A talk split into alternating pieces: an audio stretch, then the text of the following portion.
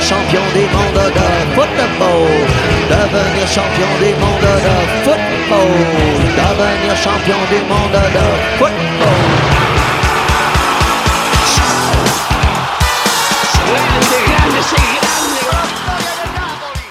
de la FIFA, la AFA, la CONMEBOL, los árbitros, el VAR, el fútbol para todos, el fútbol para pocos, los representantes, los intermediarios, los que ponen la plata, los que se la llevan,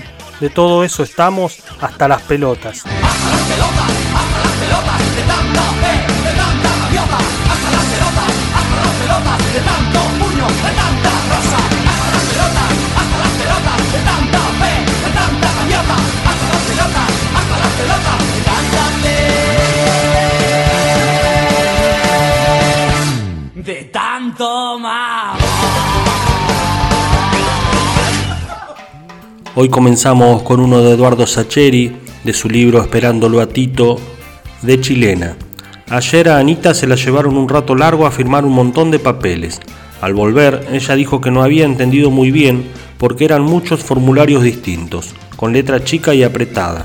Supongo que me habrá mirado varias veces, buscando un gesto que le calmara las angustias, pero yo estaba de un ánimo tan sombrío, tan espantado por el olor a catástrofe en ciernes, que evité con cierto éxito el cruce inquisitivo de sus ojos.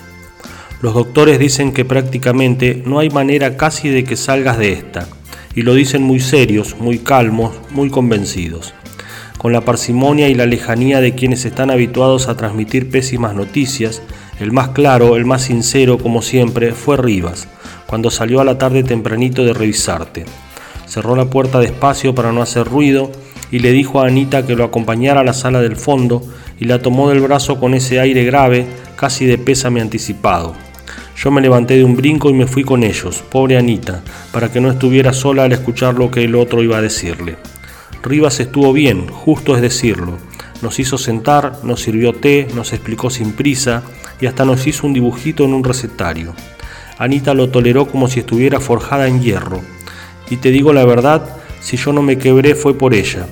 Yo pensaba, ¿cómo me voy a poner a llorar si esta piba se lo está bancando a pie firme? Cuando Rivas terminó, supongo que algo intimidado ante la propia desolación que había desnudado, Anita, muy seria y casi tranquila, aunque me tenía aferrado el brazo con una mano que parecía una garra tan apretada, le pidió que le especificara bien cuáles eran las posibilidades. El médico que garabateaba el dibujo que había estado haciendo y que había hablado mirando el escritorio, levantó la cabeza y la miró bien fijo a través de sus lentes chiquitos. Es casi imposible. Así nomás se lo dijo, sin atenuantes y sin preámbulos. Anita le dio las gracias, le estrechó la mano y salió casi corriendo. Ahora quería estar sola, encerrarse en el baño de mujeres a llorar un rato a gritos, pobrecita. Yo estaba como si me hubiera atropellado un tren de carga. Me dolía todo el cuerpo y tenía un nudo bestial en la garganta, pero como Anita se había portado tan bien, me sentí obligado a guardar compostura. Le di las gracias por las explicaciones y también por no habernos mentido inútilmente. Ahí él se aflojó un poco, hizo una mueca parecida a una sonrisa y me dijo que lo sentía mucho, que iba a hacer todo lo posible, que él mismo iba a conducir la operación, pero que para ser sincero la veía muy fulera. A la tarde, la familia en pleno ganó tu habitación y desplegó un aquelarre lastimoso. Todos daban vueltas por la pieza, casi negándose a irse, como si quedándose pudieran torcer el destino y enderezarte la suerte. Vos seguías en tu sopor distante, en esa modorra quieta que te había ido ganando con el transcurso de los días. Ni siquiera comer querías. Dormías casi todo el día, con Anitas apenas cruzabas dos palabras, y a mí te me quedabas mirando fijo como sabiendo, como esperando que yo me aflojara y terminara por desembuchar todo lo que dijo Rivas y que a vos te conté nomás por arriba para que no te asustases. Cuando me clavabas los ojos yo miraba para el otro lado o salía disparando con la excusa de irme a fumar al baño del corredor. Y encima ese cónclave familiar que armamos sin proponérnoslo, pero que tampoco fuimos capaces de ahorrarte, Ayer estaban todos, papá, Mirta, José, el Cholo y hasta la madre de Anita que no tuvo mejor idea que traer a los chicos para que te saludaran. Menos mal que a Diego y a su mujer los atajé a tiempo saliendo del ascensor y los despaché de vuelta. Venían con cara de pánico como queriendo rajar enseguida, así que les di las gracias por pasar y les evité el mal trago. Después llegó la hora macabra del atardecer. No hay peor hora en un hospital que esa. La luz mortecina estallando en el vidrio esmerilado, el olor a comida de hospicio colándose bajo las puertas, los tacos de las mujeres alejándose por el corredor, la ciudad calmándose de a poco, ladrando más bajo, con menos estridencia, dejando a los enfermos sin siquiera la estúpida compañía de su bullicio. Para entonces la pieza era un velorio, faltaba solo la luz de un par de cirios y olor a marchito de las flores tristes pero sobraban caras largas, susurros culposos, miradas compasivas hacia tu lecho. Justo ahí fue cuando abriste los ojos. Yo pensé que era una desgracia. Anita trataba de convencerlo a papá de que se volviera a Quilmes y él porfiaba que de ninguna manera. Mirta hojeaba una revista con cara de boba, José te miraba con expresión de que en paz descanse. Era cosa de que si hasta ese momento no te habías dado cuenta, de ahora en adelante no te quedase la menor duda de lo que estaba pasando y vos miraste para todos lados, levantando la cabeza y tensando para eso los músculos del cuello. Se ve que te costaba, pero te demoraste un buen rato en vernos a todos, y al final me miraste a mí y yo no sabía qué hacer con todo eso. Yo temía que me dijeras vení para acá y contámelo todo, pero en cambio me dijiste dame una mano para levantar un poco el respaldo. Y mientras yo le daba la manija a los pies de la cama de hierro, vos le ordenaste a Mirta que encendiera la luz, que no se veía un pepino. Con la luz prendida, todos se quedaron quietos, como descubiertos en medio de un acto vergonzoso y hasta imperdonable, como incómodos en la ruptura de ese ensayo general de velorio inminente. Y para colmo, como para ponerlos aún más en evidencia, como para que nadie se confundiera antes de tiempo, empezaste a dar órdenes casi gritando, estirando el brazo con el suero que bailaba con cada uno de tus ademanes. Que vos papá te vas a casa, que vos José te la llevas a Mirta que para leer revistas bastante tiene en su propio living, que ya mismo alguien se ocupa de darle de cenar a Anita o se va a caer redonda en cualquier momento y que se dejan de joder y me vacían la pieza. Tu voz tronó con tal autoridad que en una fila sumisa y monocorde fueron saliendo todos, y cuando yo me disponía a seguirlos sin mirar atrás, me frenaste en seco con un vos te quedás acá y cerrás la puerta. Como un chico que trata de pensar rápido una disculpa verosímil, gané el tiempo que pude moviendo el picaporte con cuidado, corriendo las cortinas para acabar de una vez por todas con la luz moribunda de las siete, pateando y volviendo a su lugar la chata guarnecida bajo la cama, pero al final no tuve más remedio que sentarme al lado tuyo y encontrarme con tus ojos preguntándome. Te lo conté todo, primero traté de ser suave, pero después supongo que me fui aflojando, como si necesitara hablar con alguien sin eufemismos tontos, sin buscar y rebuscar atenuantes tranquilizadores, sin inventar al voleo ejemplos creíbles de sanaciones milagrosas, te relaté cada uno de los diagnósticos sucesivos, el inútil anecdotario del periplo de locos de los últimos dos meses, el puntilloso pésame velado de los especialistas. Vos te tomaste tu tiempo, llorabas mientras yo seguía el monótono detalle de nuestra pesadilla. Llorabas con lágrimas gruesas, escasas, de esas que a veces sueltan los hombres. Después, cuando por fin me callé, cerraste los ojos y estuviste un largo rato respirando muy hondo, yo empecé a levantarme de a poquito, casi sin ruido, como a dejarte descansar queriendo convencerme de que te habías dormido. Y ahí pasó. Te incorporaste en la cama con tal violencia que casi me tumbás de nuevo a la silla del susto. Me agarraste casi por el cuello, haciendo un guiñapo con mi camisa y mi corbata, y miraste al fondo de mis ojos, como buscando que lo que ibas a decirme me quedara absolutamente claro. Tu cara se había transformado, era una máscara iracunda, orgullosa, llena de broncas y rencores, y tan viva que daba miedo. Ya no quedaban en tu piel rastros de las lágrimas, solo tenías lugar para la furia. En ese momento me acordé. Te juro que hacía 20 años por lo menos que aquello ni se me pasaba por la cabeza.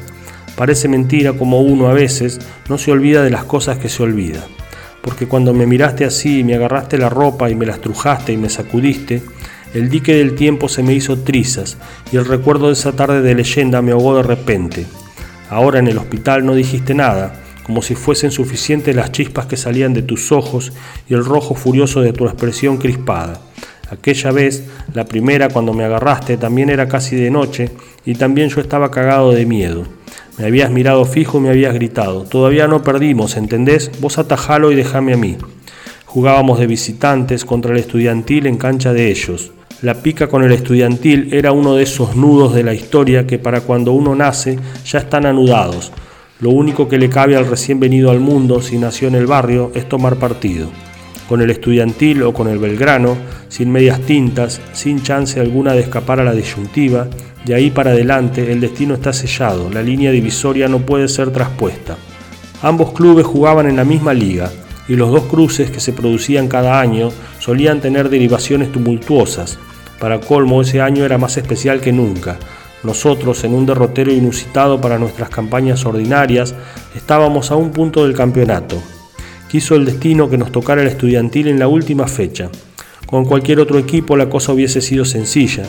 Nos bastaba un simple empate y ningún osado delantero contrario iba a estar dispuesto a amargarnos la fiesta a cambio de una fractura inopinada y menos con el verano por delante y el calor que dan los yesos desde el tobillo hasta la ingle, pero con el estudiantil la cosa era distinta. Entre argentinos hay una sola cosa más dulce que el placer propicio, la desgracia ajena. Dispuestos a cumplir con ese anhelo folclórico, ellos se habían preparado para el partido con un fervor sorprendente, que nada tenía que ver con el magro décimo puesto en la tabla con el que despedían la temporada.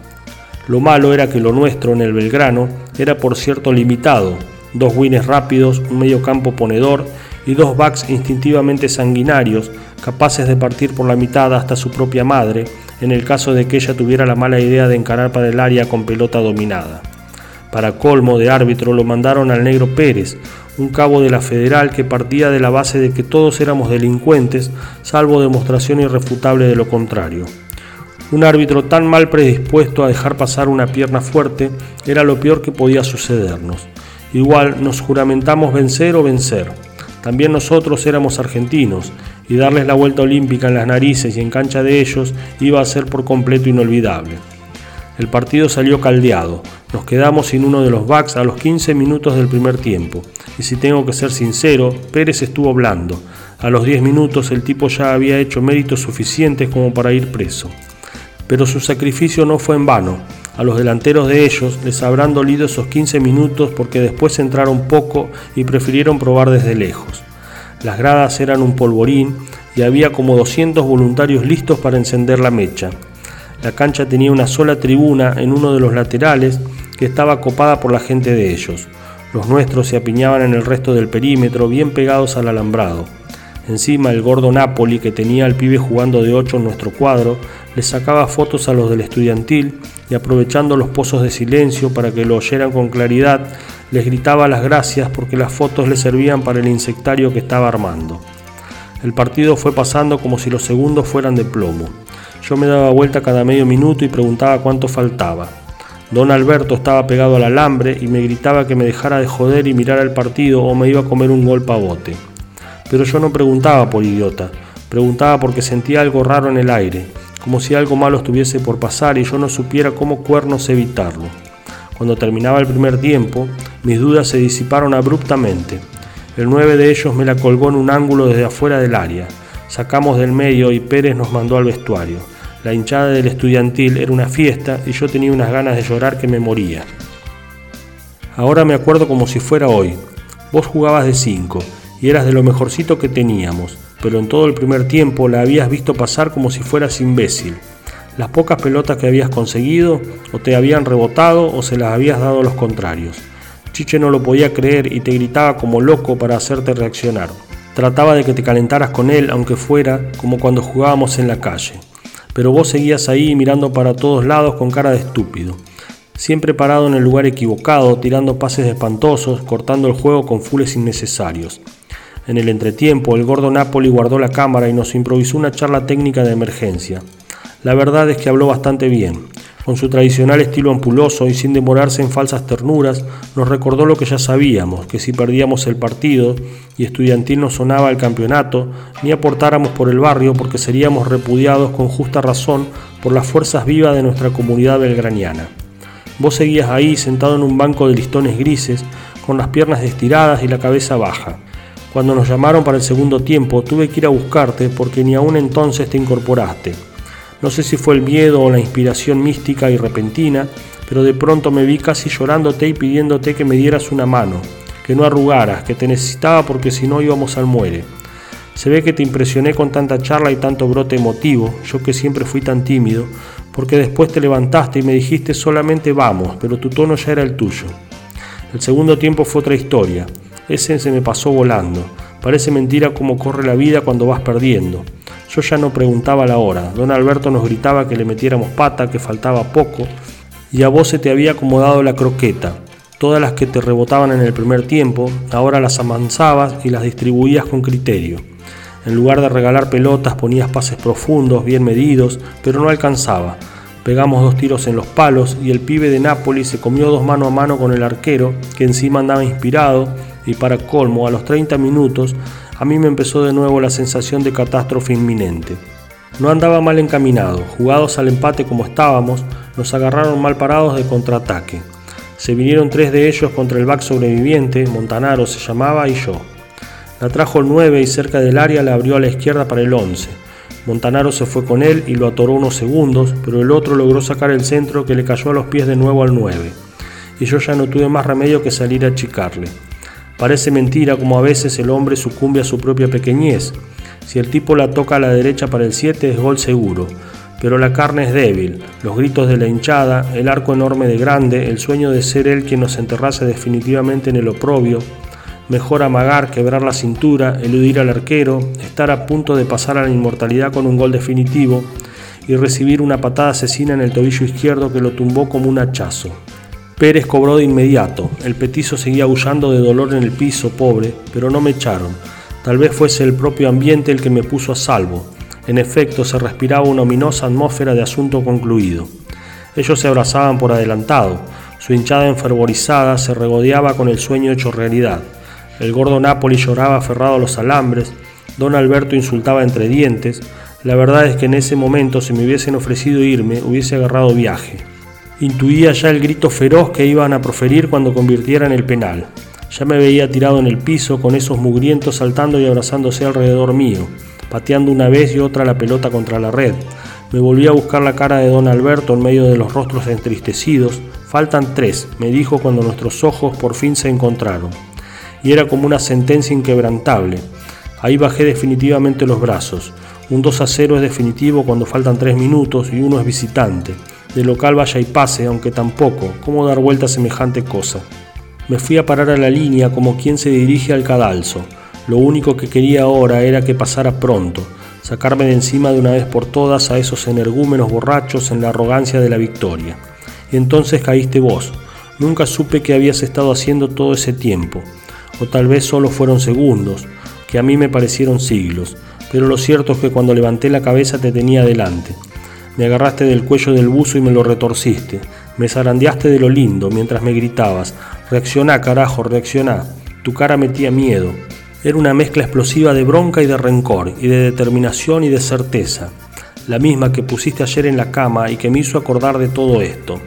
Me miraste al fondo de los ojos como para que no me distrajeran el batifondo de los gritos y los cohetes y los consejos de tirate para carquero, tirate para el otro lado, pibe, cuando te aseguraste de que te estaba mirando y escuchando y teniéndome bien agarrado del cuello me dijiste, atajalo Manuel, atajalo por lo que más quieras, si vos lo atajás yo te juro que lo empato, prometeme que lo atajás hermanito, yo te juro que lo empato. Me encontré diciéndote que sí, que te quedaras tranquilo, y no por llevarte la corriente, nada de eso.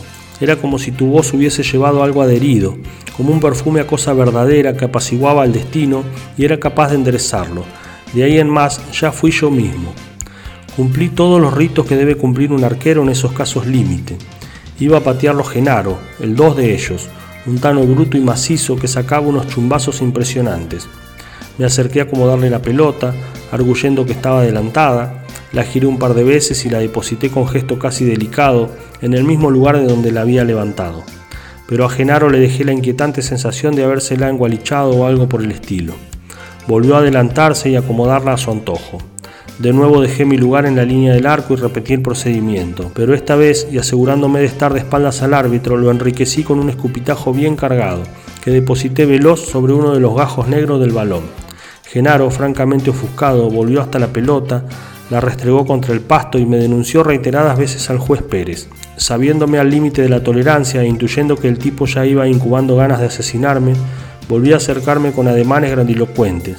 Invoqué a viva voz mis derechos cercenados y mientras le tocaba de nuevo la pelota le dije a Genaro lo suficientemente bajo como para que solo él me escuchara, que después de errar el penal mi hermano iba a empatarle el partido, que se iba a tener que mudar a la quiaca de la vergüenza, pero que en agradecimiento yo le prometía que iba a dejar de afilar con su novia.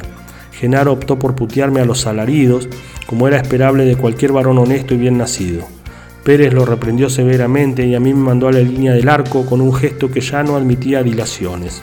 En ese momento empezó a rodar el milagro. Me jugué apenas a la izquierda, pero me quedé bien erguido.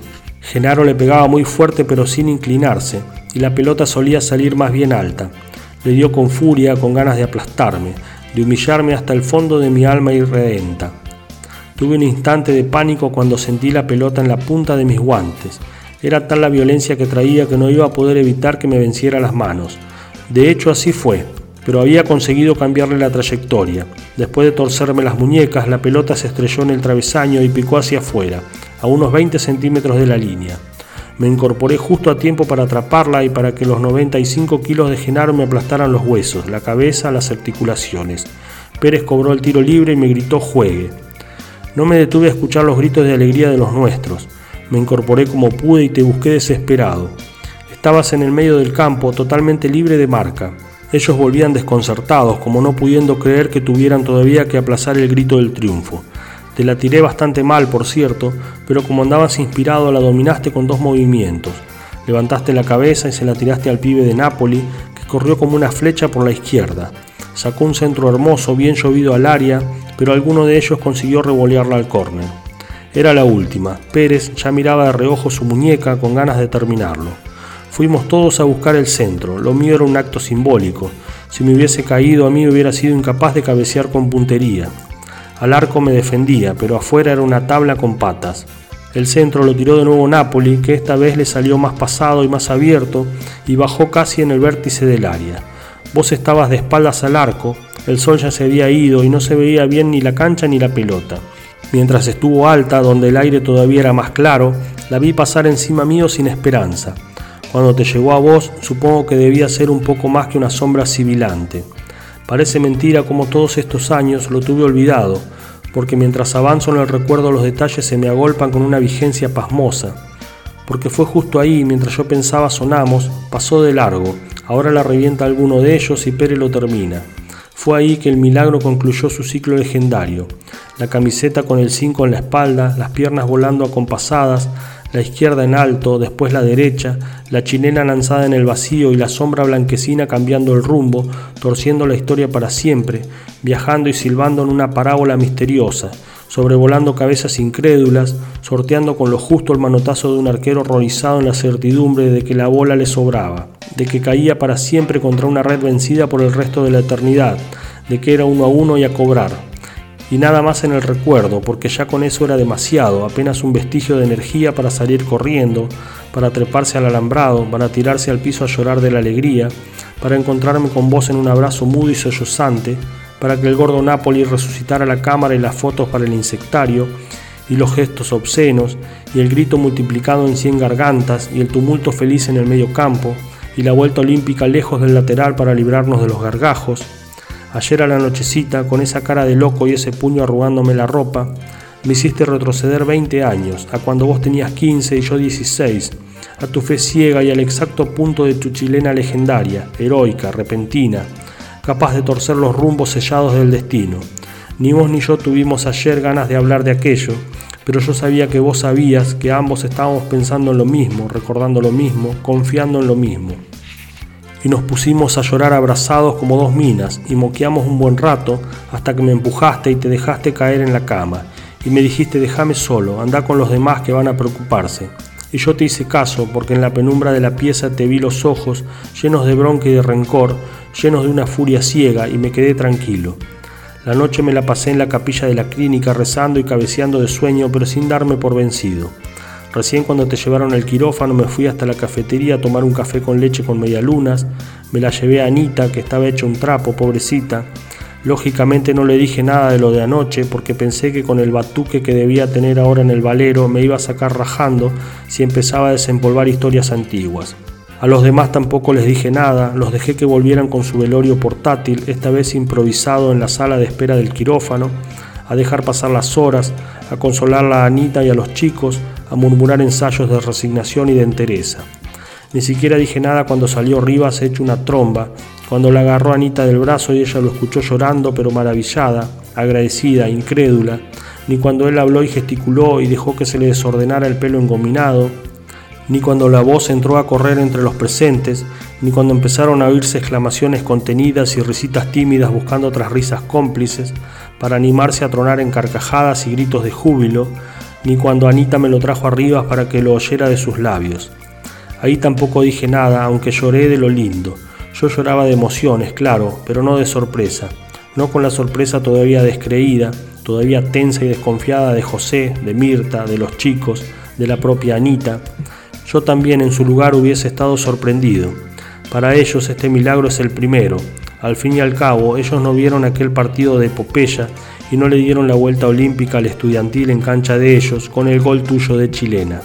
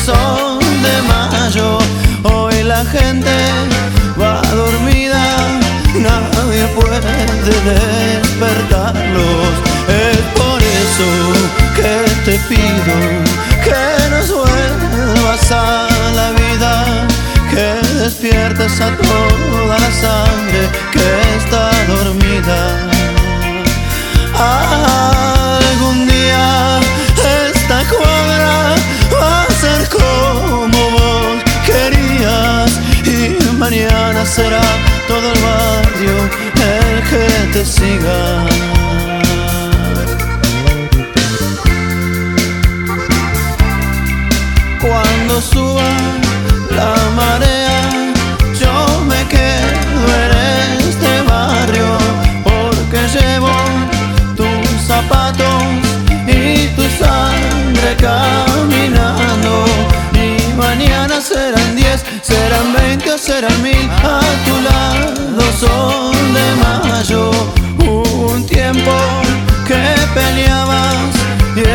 tiempo va llegando.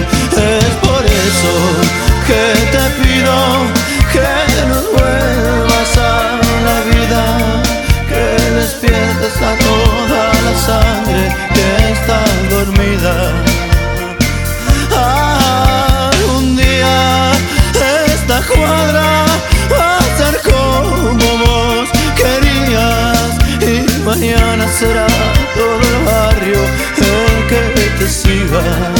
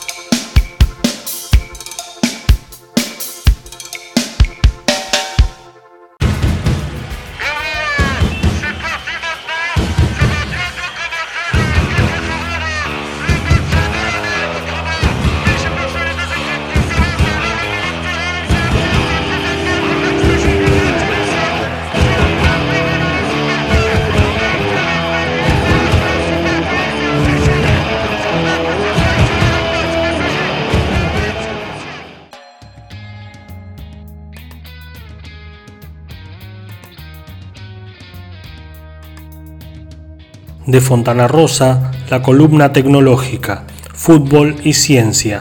Hasta siempre, señor árbitro. Los 73.000 espectadores que concurrieron el 15 de enero de 1988 al Duisburg Stadium de Obershausen no pudieron dejar de apreciar entre los protagonistas del espectáculo había significativas ausencias.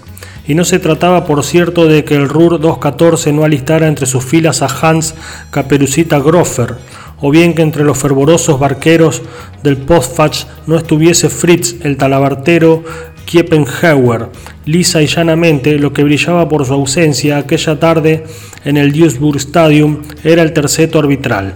De cualquier forma, no era una sorpresa para el público, dado que la Effektivaterien Ballongen Elbetissen había anunciado el match como una prueba piloto de un nuevo sistema de referato a distancia. Efectivamente, a escasos 100 metros del coqueto estadio de Oberhausen, los concurrentes podían advertir una misteriosa construcción de cemento de forma tubular que alcanzaba la respetable altura de 75 metros. Esta torre no presentaba ventana alguna y más podía confundirse con un monumento moderno o con alguna reminiscencia emblemática de la majestuosidad nazi que con lo que verdaderamente era, la central computarizada de control desde donde se dirigía el encuentro. Los curiosos asistentes al match tampoco podían adivinar que bajo sus pies una intrincada maraña de cables, sensores electrónicos, filamentos inalámbricos y terminales computarizadas unían el estadio propiamente dicho con la torre de referato. Dentro de la torre, a una altura de 50 metros sobre el nivel del piso, se encuentra la nave central a la cual se accede mediante el servicio de tres elevadores, uno para el árbitro y los restantes para algunos jueces de línea. Quien entra allí a ese vasto recinto privado de luz natural y arrullado por el permanente murmullo de los acondicionadores de aire, podrá pensar que se halla en alguna de las centrales de control de vuelo de la NASA, o bien que ha caído en el vientre mismo del Nautilus, el legendario sumergible del capitán Nemo. 127 pantallas de televisión prolijamente alineadas emiten su mensaje desde las paredes levemente curvadas del salón. Enfrente de ellas, en medio de ellas, tres hombres Tres profesionales en el difícil arte del referato futbolístico recepcionan hasta el más mínimo detalle de cuanto ocurre sobre el campo de juego. Allí, alejados de la gritería ensordecedora de la turbamulta, ajenos a la indudable presión que configura el hostigamiento de los partidarios, los colegiados pueden dirigir asépticamente el encuentro. El sistema costoso hasta el momento simplifica notablemente la tarea del árbitro y ha reducido en forma sensible los disturbios en los campos de juego. El juez fría su mente, gozando del privilegio de beber su marca de cerveza preferida, en tanto vigila a los 22 jugadores. Cuenta entonces con la inestimable ayuda de mil ojos electrónicos que complementan los suyos. En cuanto detecta una infracción, oprime un botón y un silbato estridente se escucha a unos 100 metros más allá en todo el estadio. Si la jugada no ha sido clara o si la infracción es dudosa, el colegiado cuenta con otro valioso recurso para calmar y convencer en forma palmaria al bando que se considera perjudicado. Con otro simple botón desplegará sobre las dos inmensas pantallas electrónicas colocadas en ambas cabeceras del estadio la escena repetida con detención de imagen y ampliación de los ángulos necesarios para refrendar con sólidas razones la penalidad adoptada. Cualquiera podría suponer que esa maniobra requeriría dos o tres minutos en concretarse, con el consiguiente retraso y ruptura del ritmo del partido, pero no es así, ya que la memoria computarizada seleccionará entre los centenares de enfoques de la misma acción las cuatro o cinco que considere más gráficas y contundentes, brindando al juez en una fracción de segundo la posibilidad de poner frente al público las que más juzgue válidas. Todo esto sin que la máxima autoridad del match sufra el reproche de los jugadores ni sus estentorios reclamos. Más simple aún para el nuevo sistema de referato es eliminar cuanta duda pueda presentarse respecto de balones fuera de juego, balones ingresados o no tras la línea de la portería, o bien incluso ante la siempre controvertida ley del offside. Un sistema televisivo tipo photochart turfístico elimina cualquier clase de duda ya que el ojo eléctrico que patrulla la línea del último defensor captará, precisará y denunciará a quien reciba el balón en posición prohibida. En los casos de un discutido Han, por ejemplo, donde ni siquiera la visión televisiva puede dictaminar en un 100% el contacto del balón con la mano del defensor, también la insospechable computación vendrá en auxilio del señor árbitro, puesto que las pantallas mostrarán la acción agregando un luminoso pespunte verde en hilo de coordenadas y flechas indicatorias que avalan la posibilidad o la imposibilidad de que dicho contacto haya tenido lugar. De cualquier manera, el revolucionario sistema llamado provisoriamente AUP Avir Peisal and Perspectiven admite también el encanto de la controversia. Nadie puede negar el importante condimento que significa para el partidario del fútbol la discusión en la oficina durante toda la semana sobre si tal o cual fallo estuvo acertadamente tomado. Y no puede tampoco quitársele al aficionado común la posibilidad de exorcizar sus frustraciones y represiones domésticas, denostando la figura del colegiado. Así ha sido siempre y lo seguirá siendo, aunque en menor medida con el nuevo sistema, que también deja sabiamente resquicios para la discusión. En algunos casos muy puntuales, el poder de decisión quedará en manos del clásico y consabido criterio personal del árbitro. Allí, como siempre, la falibilidad humana seguirá alimentando el intercambio de opiniones, se dará, por ejemplo, con la inefable ley de la ventaja, no habrá computadora entonces que ayude a dictaminar a su referí si tal o cual jugador cometió una infracción adrede o sin quererlo. Como tampoco contará el árbitro con ayuda tecnológica para decidir si el delantero que se proyectaba solo hacia el gol ha de caer definitivamente o podrá continuar con su carrera, luego del golpe que intentará derribarlo. La misma incógnita deberá enfrentar el colegiado cuando deba determinar sin respaldo científico alguno cuando una mano dentro del área es intencional o casual, ya que no hay todavía, por fortuna, computadora alguna que esté conectada con el cerebro mismo de los futbolistas. Se podrá repetir entonces protestas o abucheos del público, pero ya nunca de la magnitud de la ocurrida en torno al recordado árbitro internacional belga Henry de Grel. Justamente en virtud de este suceso, la FIFA aceleró los estudios y puesta en práctica del sistema AUP. De todos modos, ese grado de controversia, ese resquicio de humana posibilidad de error, ha sido minuciosamente estudiado por los psicólogos que trabajaron en el proyecto para no revestir al más popular de los deportes de un halo tecnocrático que le reste espontaneidad y creatividad. Así será entonces que los seguidores partidarios de los conjuntos podrán continuar exteriorizando sus quejas como siempre, como en todas las épocas, a pesar de que también en ese orden se han detectado indicios inquietantes. En efecto, desde el 17 de junio último, un adelanto significativo se puso de manifiesto en el campo de la protesta partidaria. En ocasión de llevarse a cabo el clásico encuentro entre el Benelux Gota de Mons y el Astipalaya de Grecia, tras un discutido fallo del colegiado sueco Gustavo Skeleftea, un proyectil misilístico del tipo ML-7, versión soviética de segunda generación, impactó y redujo a polvo la torre de control del referato. Se piensa que el proyectil fue accionado por un fanático de la Astipalaya mediante un propulsor personal desde atrás del arco norte del estadio, distante casi unos 250 metros de la sólida construcción tubular, aún hoy hecha escombros. Ellos también han progresado mucho, solo atinó a decir Gerd Wald, titular del Consejo Arbitral Germano y propulsor del sistema AUP, a título de conformista comentario.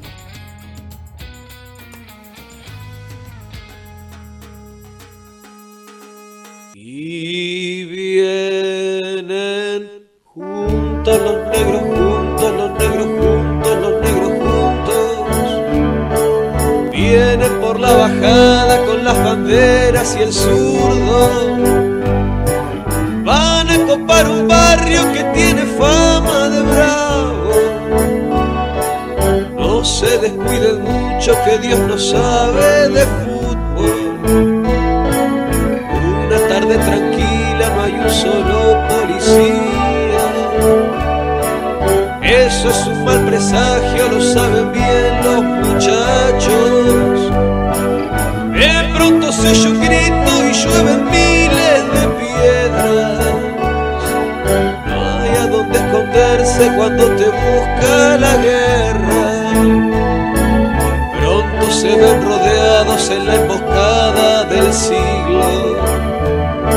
Salen de todos lados con piedras, palos y filos. Vamos los negros, vamos los negros, vamos carajo. Repartan palos que acá no estamos de paso. Pero son más del doble y conocen bien el terreno. Aunque se estén muriendo, no esperan un patrullero. Por esta camiseta yo me reviento la jeta. Para tanta venganza todo el futuro Y no quedó la ilusión, el corazón y la razón allá en la barrera. Cuando quedaba casi nadie se volaba un tiempo magro de espera. Falta que me dejes de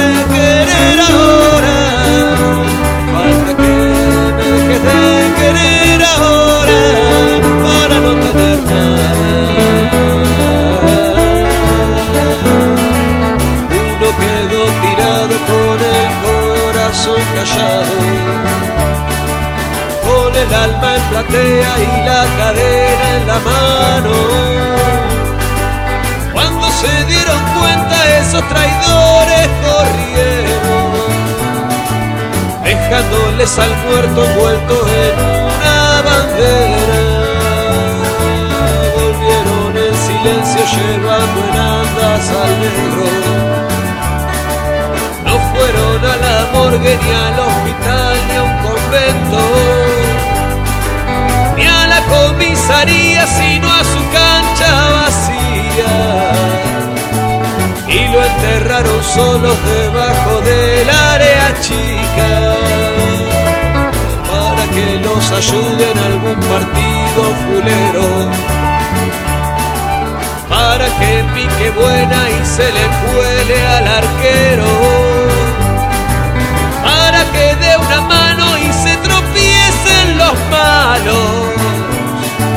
para que en ese arco se esperen siempre milagros, si no quedó la ilusión, el corazón y la razón allá la barrera.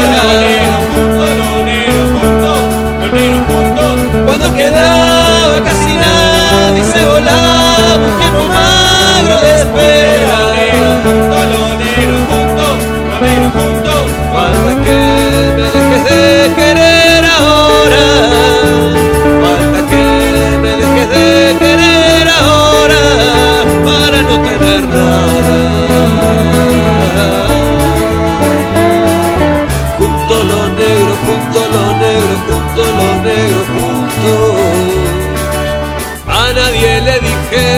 Le pasó al compañero, ni a su familia que siempre lo sigue esperando. Solamente el canchero notó que faltaba pasto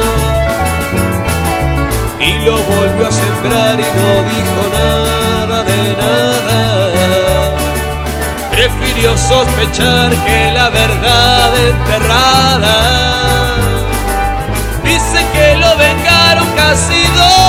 Años más tarde.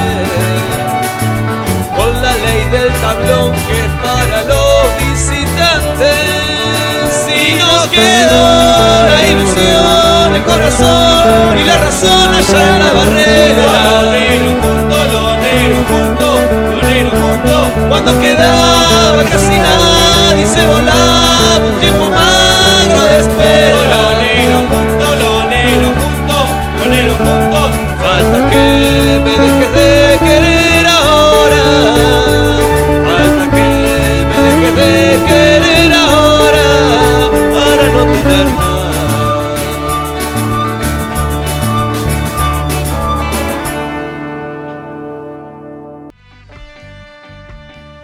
Para los fanáticos y para los desinteresados, para los que saben y para los que no tienen ni idea, para los analistas y para los pasionales, al fin y al cabo para todos. De la mano de Eduardo Galeano y de su libro El fútbol a sol y sombra, vamos a recorrer la cita mundial futbolística que se da cada cuatro años. Pero los relatos de Galeano, por suerte, no se quedan solamente en el fútbol y nos cuentan en qué andaba el mundo en esos momentos.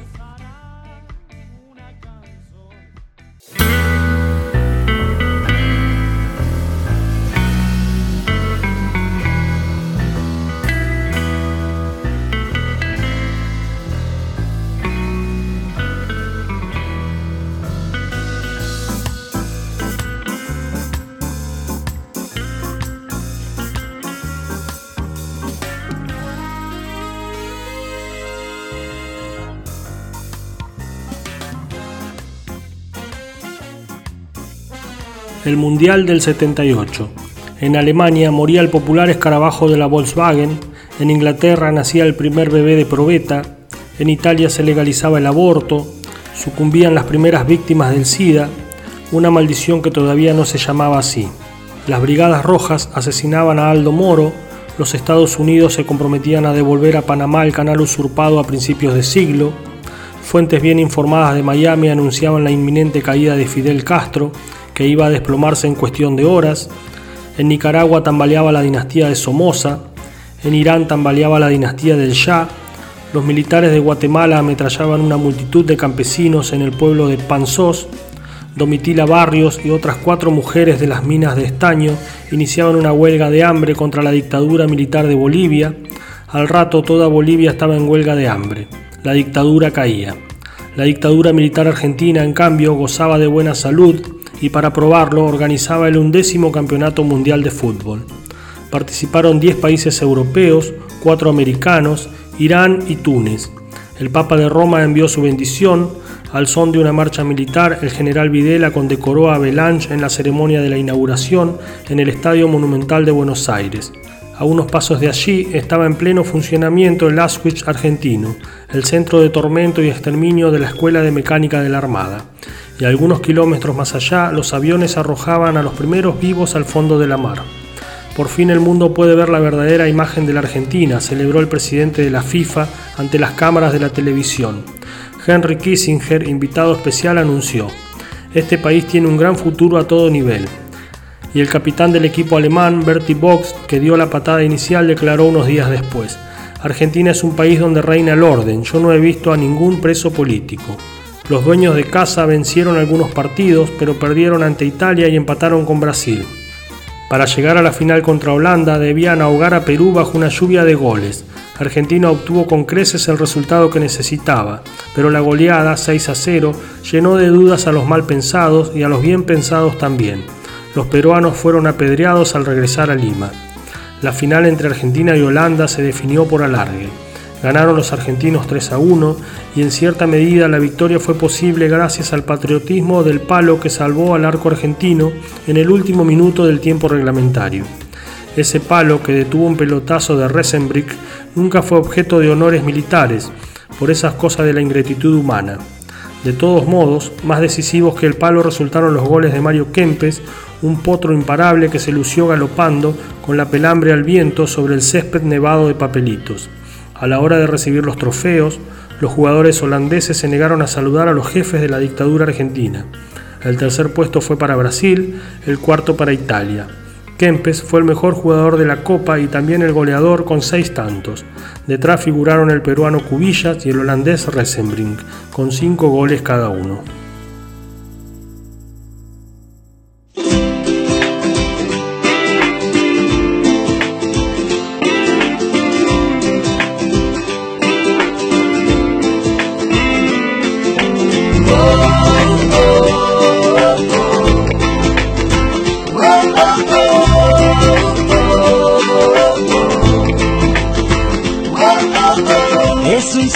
Positivo, pintado con aire y alma. Un espíritu de fuego que no quema y no se apaga. La pasión, el desafío, es la gloria tan buscada. Una luz que va adelante como una estrella dorada.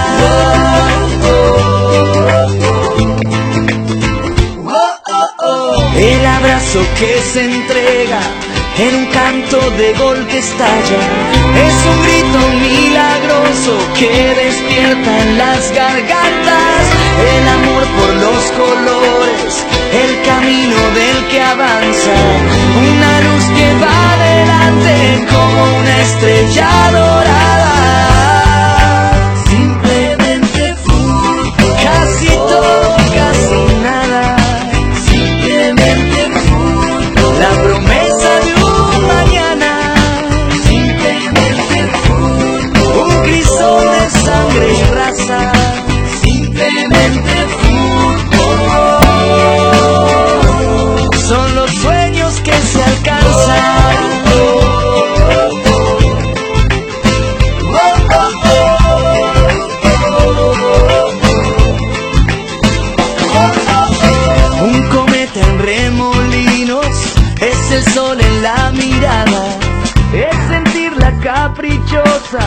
Como una parte del alma.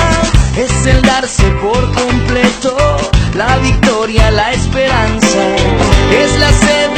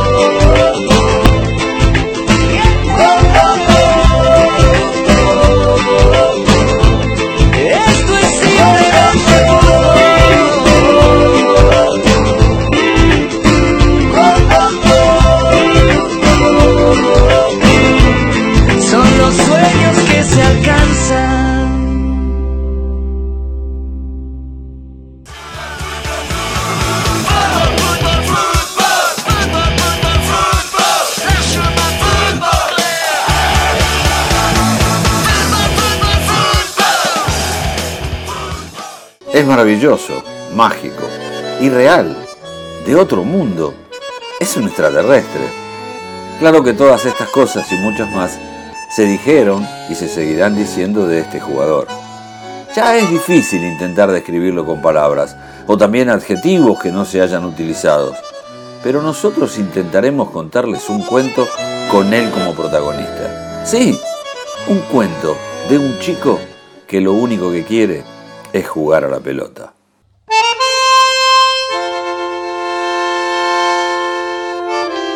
Lo empezamos como debe ser. Había una vez un chico que no era igual a los demás. Era fácil darse cuenta de eso, solo había que verlo jugar con esa remera, tres talles más grandes, y una pelota gigante que parecía estar atada a sus botines. Y daba ventajas, ya que tenía un problema con las hormonas de crecimiento que le impedían tener un desarrollo normal de su cuerpo. El destino quiso que su vida continuara en el viejo continente. Y fue el Barcelona el club que lo recibió y le brindó todo para que el pequeño Lionel pudiera desarrollarse como futbolista y como persona. Los años en el club catalán pasaban y el tratamiento hacía efecto. El chico ya empezaba a desarrollarse y su capacidad para jugar al fútbol seguía un crecimiento aún más grande que el de su físico.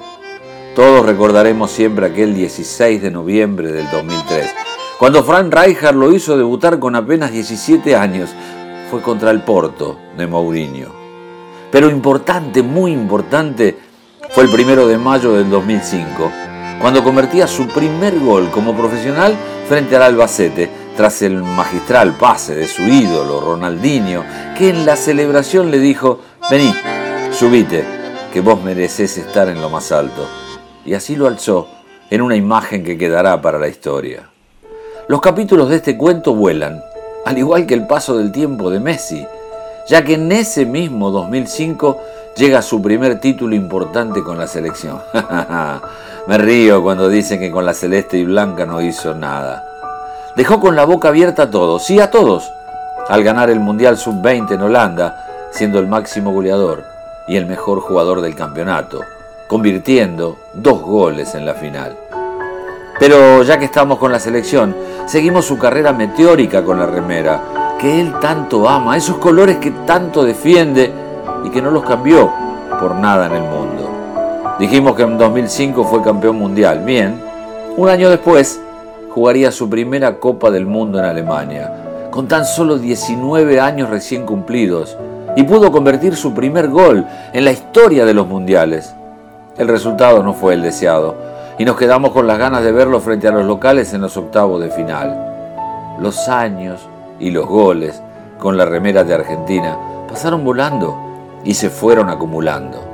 En 10 años con la selección mayor ya suma 105 partidos vestido con la celeste y blanca y 49 son los goles que marcó. Esto lo colocan como el quinto jugador con más partidos en la historia y el segundo con más goles, a tan solo 7 de Batistuta. Pero tampoco hay que olvidar que sumó otro título, la medalla dorada en los Juegos Olímpicos de Pekín, además dos subcampeonatos de la Copa América, un segundo lugar en el Mundial de Brasil 2014, en donde fue coronado como el mejor jugador del torneo. Volvamos a Barcelona, a su Barcelona, el club que confió con ese niño pequeño y al que Messi le devolvió con creces todo lo que hicieron por él. Año 2009. Con la llegada de Guardiola al banco del Barça le dieron a Leo la número 10 y con ese número y esa responsabilidad se vio un nuevo crecimiento. Liga, Copa y Champions lograron ganar esa temporada, donde finalmente se quedarían con los seis títulos posibles. Otra vez Messi convirtió goles en las finales, en la Copa del Rey, aquel recordado gol en la final de la Champions League de cabeza al Manchester United en el Mundial de Clubes en donde puso el pecho contra estudiantes y le dio otro título al Barcelona. De hacer 16, 17 goles por temporada, pasó a anotar 38. Donde disputaba 36 o 40 partidos pasó a jugar 50 o 60 por año. Donde antes veían a un muy buen jugador, ahora veían a uno imparable. Los balones de oro empezaron a llegar. 2009, 2010, 2011, en donde igualó a Platini, siendo los únicos con tres en forma consecutiva. Pobre Platini. No, no. Llegó el del 2012 y se convirtió en el único en ganarlo cuatro veces consecutivas. 91 goles en un año, el máximo goleador histórico del Fútbol Club Barcelona, el máximo goleador histórico de la Liga de España. 21 partidos consecutivos consiguiendo goles, 5 en un partido de Champions. Títulos de liga, de copas, del Mundial de Clubes y Champions League, con más goles en las finales, premios, récords, números que serán difíciles de igualar y mucho más de superar. Este cuento no termina. Tiene muchísimas páginas más por escribir. Y seguramente cuando lo estén escuchando ya se habrán sumado más goles, más títulos y más premios. A medida que avanza el tiempo los elogios nos empiezan a quedar chicos y hay que volver a inventar palabras nuevas para intentar describir algo que no tiene explicación. Al ver todo esto y decir que solo pasaron 12 años desde aquel debut en primera división, nos hace sonreír, pensando en lo que podrá llegar a venir. ¿Se acuerdan que tenía un problema de crecimiento? sí, ya lo superó, pero él siempre seguirá siendo un niño. Sí, un niño, un niño que quiere seguir jugando siempre